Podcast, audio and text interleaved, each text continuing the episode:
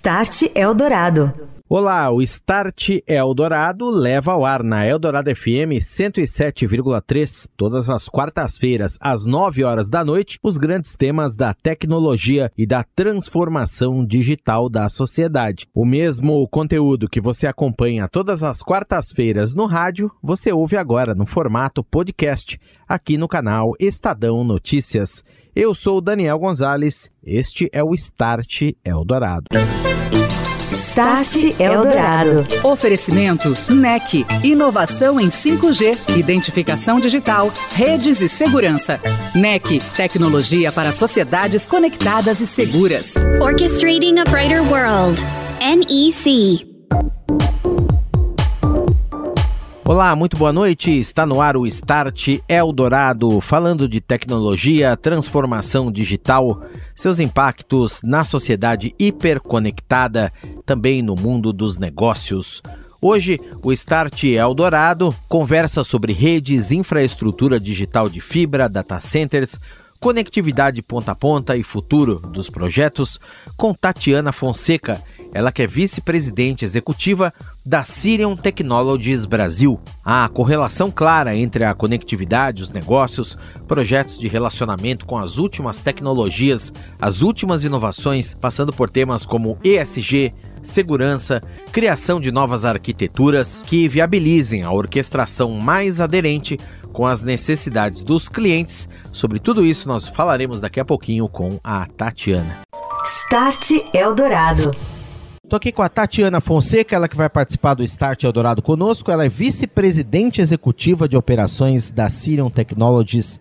Tudo bem, Tatiana? Bem-vinda. Tudo bem, tudo bem. Muito obrigada pelo convite. Um prazer estar aqui. É, a gente sabe que a jornada de dados em direção à nuvem é um modelo totalmente fundamental aí para qualquer tipo de negócio, a gente pode falar hoje em dia. E os data centers já sustentam boa parte dessas aplicações e assim o será cada vez mais é, acontecendo daqui por diante. A Sirion recentemente anunciou aí algumas novidades nessa área, reposicionamento da sua marca aqui no Brasil.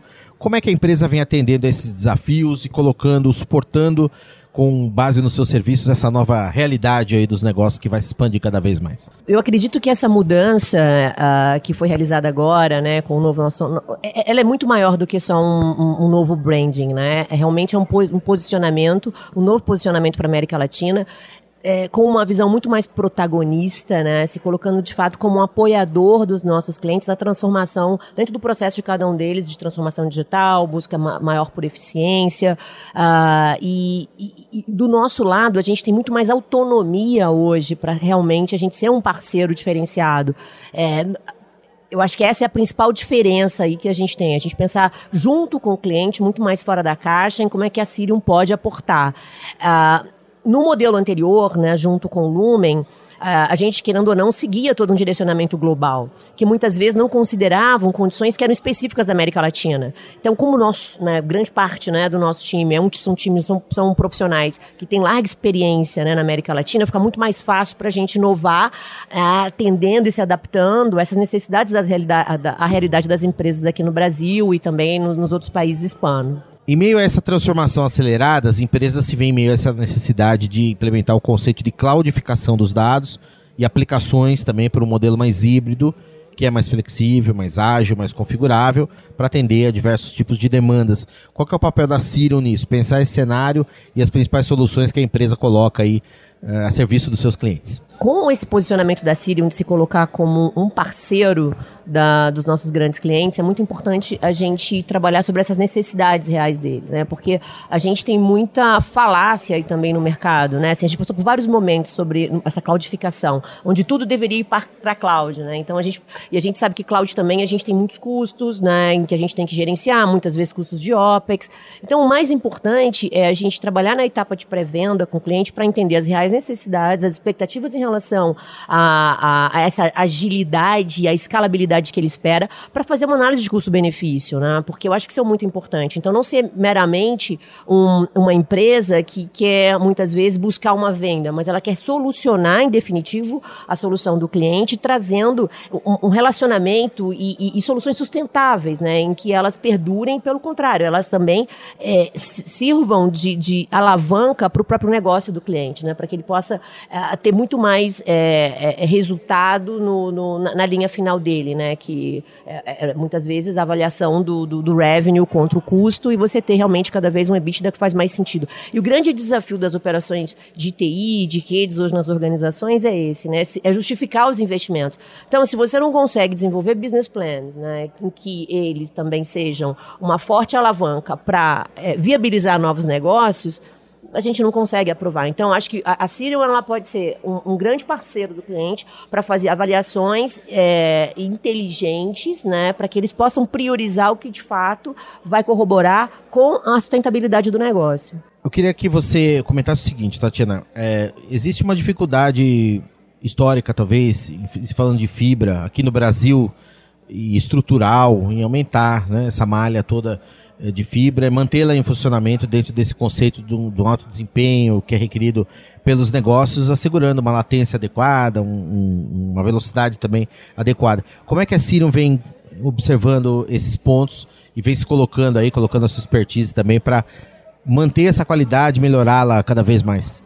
É um desafio gigantesco, né? Quando a gente pensa na extensão territorial do Brasil e de outros países na América Latina, a gente tem condições que são únicas aqui, né? Então até brinco que o que, o que a gente passa em termos de conectividade, fibra, por exemplo, no Brasil, não existe em outro lugar no mundo. Talvez né, tem outras realidades, como Índia, etc., que eles tenham problemas similares, né? Então, quando a gente vê, por exemplo, os problemas relacionados a vandalismo, né, assim, as dificuldades que a gente tem muitas vezes, né, para licenciamento, para construção de rede, isso acaba sendo impeditivo e a gente perde muitas vezes um time to market por causa disso. Então, o desafio ele é gigantesco. É, para a gente atender demandas de curto e médio prazo, a gente não pode pensar sozinho, a gente tem que também desenvolver parceiros.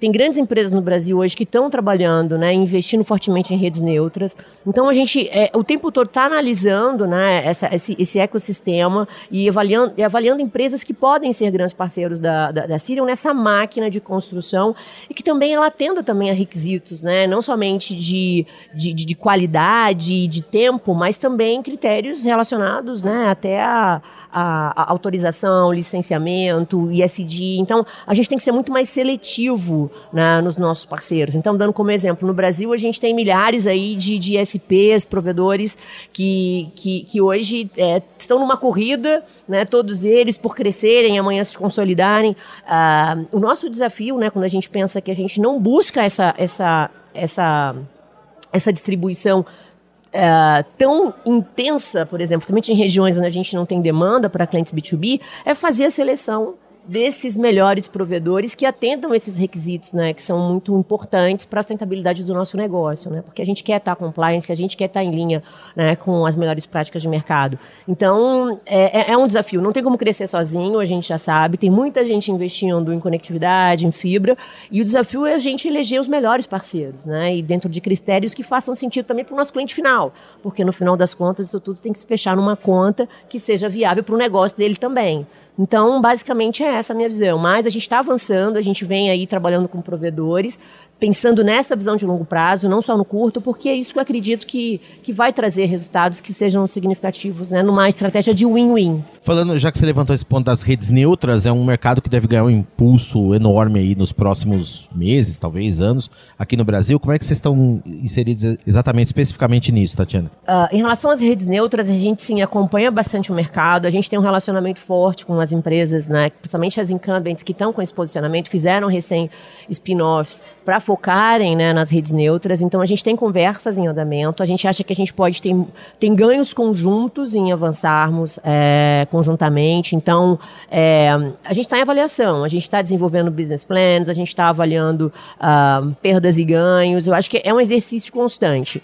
É, o que eu posso dizer é que eles estão super abertos e, e nós também, porque a gente também não, não se a gente quer atender novos mercados para os nossos clientes corporativos, levar ele para regiões que a gente não está, considerar as redes neutras, é, passa a ser um exercício fundamental. É, é importante a gente, a gente, sempre separar o joio do trigo, né? Porque tem rede neutra que não é tão rede neutra assim, é uma coisa que a gente tem que avaliar. Né? Tem muito pequeno provedor muitas vezes que se posiciona como neutro, que não tem aqueles, é, aqueles não atende a requisitos mínimos de qualidade também, que isso também pode nos impactar. A gente sabe também que a agência reguladora também está cada vez mais exigente também com os pequenos provedores, médios provedores. Isso vai exigir deles também maior investimento em rede. E a gente está num momento no Brasil macroeconômico muito complexo, né? Gente cada vez mais o capital ele está caro, né? Então a gente está vendo as taxas de juros, isso tudo dificulta a captação de novos investimentos para cumprir obrigações muitas vezes que são mandatórias para o negócio. Então observar esse cenário, né, e entender com quem que a gente está se aliando, né, e como é que isso impacta o nosso o nosso o, o nosso negócio no, no médio e longo prazo é fundamental. Então deixa de ser uma avaliação só técnica operacional para ser uma avaliação mesmo de business, né? E, e do quanto que essas empresas elas convergem no longo prazo. O Start Eldorado faz uma pausa rápida. Daqui a pouco a gente continua a falar com Tatiana Fonseca, vice-presidente executiva de operações da Sirion Technologies Brasil. Até já. Start Eldorado. Oferecimento NEC. Inovação em 5G, identificação digital, redes e segurança. NEC. Tecnologia para sociedades conectadas e seguras. Orchestrating a Brighter World. NEC. Estou de volta, este é o Start Eldorado, hoje falando sobre redes, infraestrutura digital, fibras, data centers, conectividade ponta a ponta Relações com os clientes, orquestração. Estou recebendo Tatiana Fonseca, vice-presidente executiva da Sirion Technologies Brasil. Tem uma questão aqui também que é importante, é, que é a questão que eu citei no início de funcionamento sustentável dos data centers, do ponto de vista energético. É, se fala muito aí. Ah, ah, você deve ter muita demanda e, e, cada byte que você joga lá, você tem um custo em energia, etc, etc, né? Como é que a Sirion vem observando isso, incorporando soluções como energias renováveis, por exemplo, atendendo a pautas ESG, por exemplo, etc, que fazem parte também desse negócio, Tatiana? Eu, eu, acho que é uma evolução constante, né? O ESG é um, é um, é um tema que está em constante avaliação, ele avança, ele, ele retrocede em alguns pontos, justamente para ele se adequar também, a, é, não só à necessidade do negócio, mas a do mercado também. Sempre tem um meio termo, né? A gente está num momento muito importante, agora pós-separation nosso de Lumen, que é fazer toda uma revisão do nosso modelo e, e, a partir daí estabelecer prioridades e focos de atuação. Sem dúvida nenhuma, a, a questão da energia renovável né, é, é uma das nossas principais é, iniciativas, então a gente tem aí uh, todo um comprometimento com metas uh, para curto e, e, e, médio e longo prazo uh, com o nosso board e, a gente vai trabalhar intensamente em relação a isso. Mas, é, novamente, isso tudo também a gente tenta trazer para os nossos produtos, tenta trazer para a relação com os nossos clientes, né, porque é algo que é, é muito mais é, uma execução técnica de um projeto, é também um posicionamento atitudinal da empresa em relação ao mercado em relação a como fazer negócio, em relação a como contratar na, parceiros, é, como, como se relacionar com esse ecossistema todo que está ao nosso redor, não só de data center, mas também de todo, todas as outras linhas de negócios que a gente tem. Queria que você também desse uma palavra, Tatiana, a respeito de 5G. O 5G que está chegando com força aí vai aumentar muito a necessidade de você ter estrutura para o 5G, a fibra, inclusive, conectando as redes, eh, os dados que vão ser captados e, vão demandar mais data centers, etc.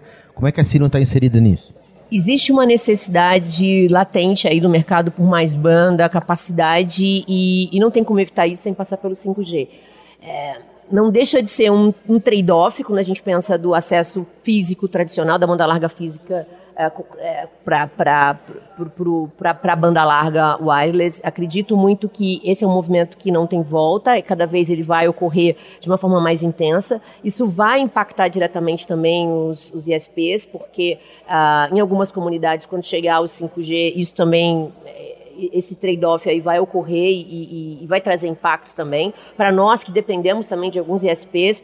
Então, eu acho que tem dois pontos aqui do 5G, né? É a gente está atento aos impactos que ele traz para a cadeia produtiva, onde a gente tem uma certa dependência, né? E, e a gente está se antecipando a isso, já fazendo análise e sempre buscando é, selecionar os nossos, os nossos parceiros, né? Aqueles que estão mais alinhados, já têm sua própria estratégia, né? Para como usufruir também do benefício de 5G e reinventarem o seu negócio.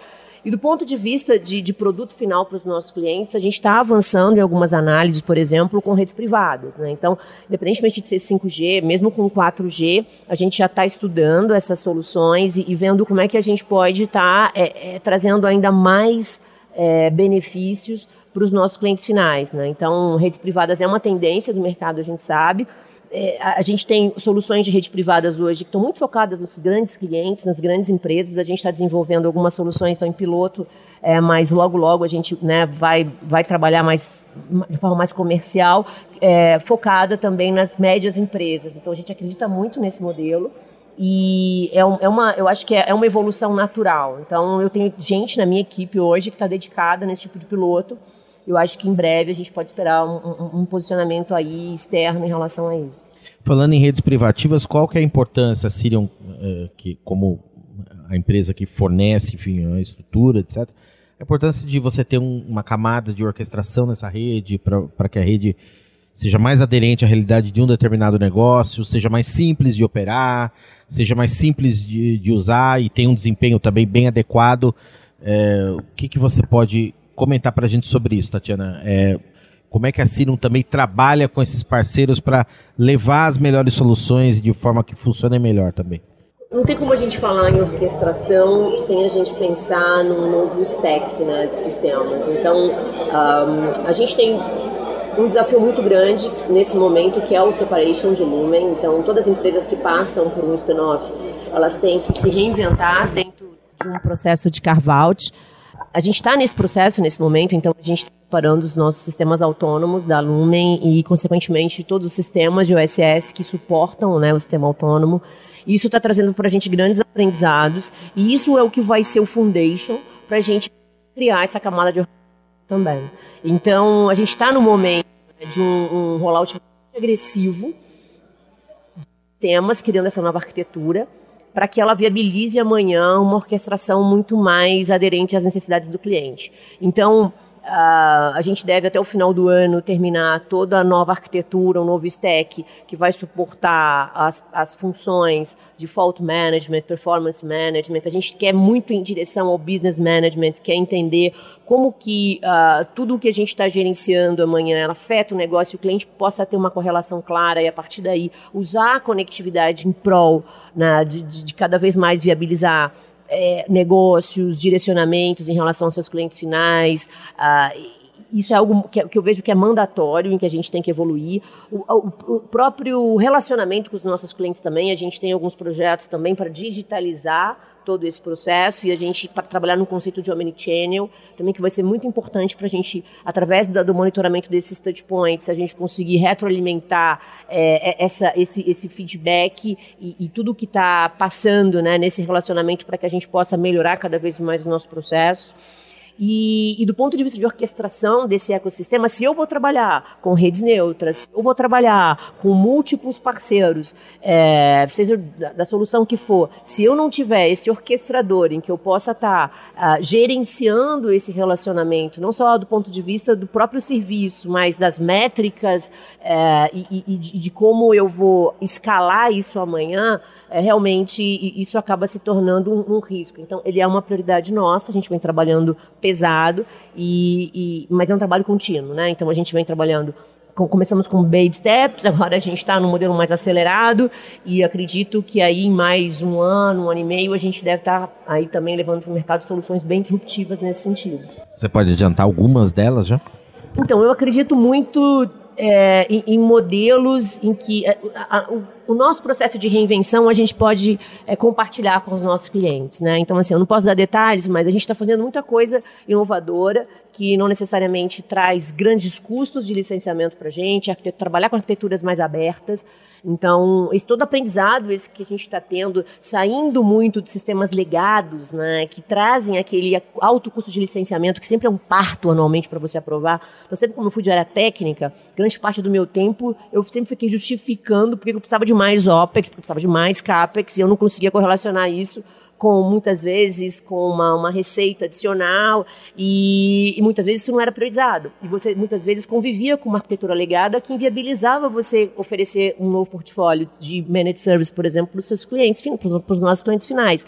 O que a gente está tentando fazer agora é é, a gente está fazendo um modelo mais disruptivo. Eu estou quebrando um pouco com esse legado, adotando estratégias mais open source, em que soluções, inclusive, que algumas startups hoje usam, para que a partir daí eu consiga, talvez, instanciar soluções como essa para alguns clientes e a partir daí, obviamente, né, em algo muito mais acessível e low cost, poder é, apoiá-los na jornada deles também, né, de, de, monitoramento, indo em direção a esse business management, que é aí que a gente fala, né, sair um pouco, fazer o técnico operacional se conectar com o business. Mas assim, eu não posso dar muitos detalhes, é, é, é muita coisa que está em, em, que tá em execução já, mas a gente tem que realmente pilotar. E a gente está numa jornada de desenvolvimento bem ágil, a gente tem alguns squads trabalhando com isso. À medida que a gente for evoluindo, a gente vai estar tá elegendo alguns clientes para a gente estar tá aprendendo junto com eles, né? Colaboração com menos custo, que é, o, é o, o segredo, é o que se busca agora, hoje em dia, com, com crise, pós-crise, guerra, enfim. Exato.